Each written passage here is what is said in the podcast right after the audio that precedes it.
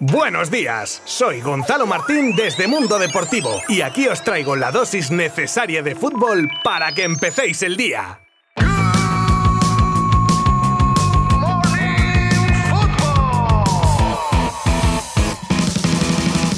Tercer y último día de esta semana con partidos de Copa del Rey pertenecientes a la primera fase de la competición del CAO. Y ayer eran unos cuantos los equipos de primera que se la jugaban y seguimos sin grandes hazañas de los modestos, aunque algunos equipos de la Liga Santander han sufrido más de lo previsto, pero han salido airosos de sus eliminatorias, como el Rayo que pasaba a segunda ronda en los penaltis ante el Guijuelo por 3 a 4 tras empatar a 1 en el tiempo de juego. El Levante le endosaba un 0 a 8 al Huracán Melilla. El Osasuna vencía 0-4 al San Agustín de El Valencia, que hacía lo propio por 0 a 3 ante el Utrillas, así como el Elche se llevaba su partido por 0 a 2 frente al Leioa. Y el último equipo de primera que jugaba en el día de ayer era el Cádiz que ganaba al Villa de Fortuna por 0 a 7.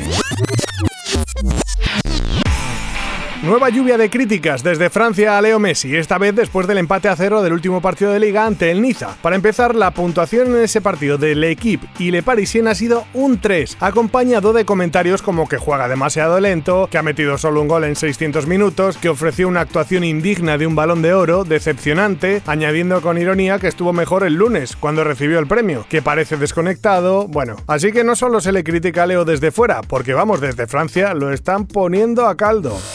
Ya os contamos ayer el ultimátum del Barça a Dembélé acerca de su renovación. Pues ayer por fin y después de mucho tiempo dando largas se reunieron Mateo Alemani y Moussa Sissoko, agente de Dembélé, durante más de tres intensas horas. Parece que todo va a depender del tema económico, ya que la gente por un lado dice que la voluntad de Dembélé es quedarse, pero el muy pájaro luego suelta que tiene ofertas importantes para buscar sacar buena tajada. Ferran Reverter ya dijo esta semana que se podía fichar en invierno y acometer la renovación de Dembélé, pero ¿a qué precio? real. Si había pocas opciones, sobre todo por el tema económico de que Haaland recalara en el Barça, ahora se complica más para casi todos los clubes que lo pretenden. Y todo por el nuevo mister interino del United, Ralf Rangnick. Amigo personal de la familia del noruego, ya lo fichó cuando trabajaba en el Salzburgo de Austria. Ya desde Inglaterra hablan de una oferta de 118 millones, más los 60 que se repartirían a gente y padre, a lo que habría que sumarle 10 millones de bonus a Rangnick, y junto con el salario del delantero de unos 30 millones más o menos, estaríamos hablando de un desembolso total de un mínimo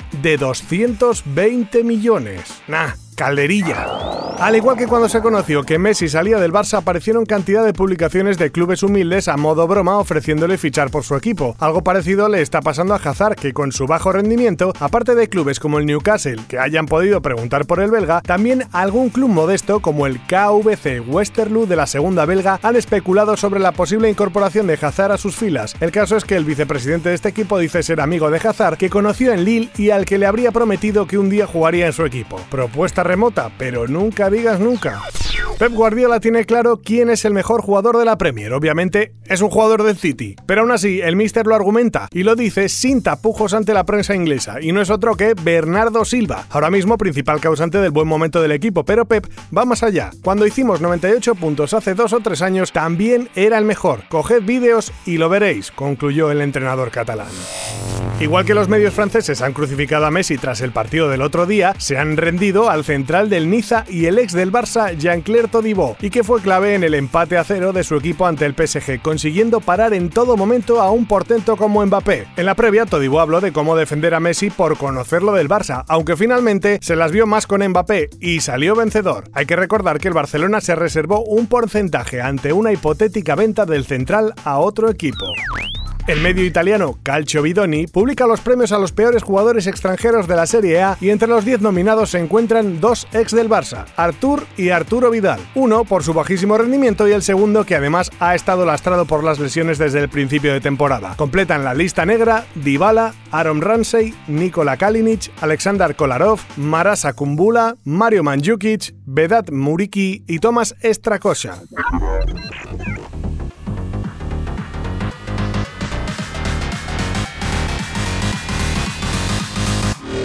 Y terminamos por hoy. Bueno, por hoy y por esta semana. Nos volvemos a ver el lunes. Ya sabéis que podéis seguir atentamente toda la actualidad deportiva y en especial del fútbol que tenemos Liga Santander desde nuestra página web y nuestras redes sociales. Así que nada, el lunes me tenéis otra vez por aquí. Que tengáis un muy buen fin de semana. Adiós.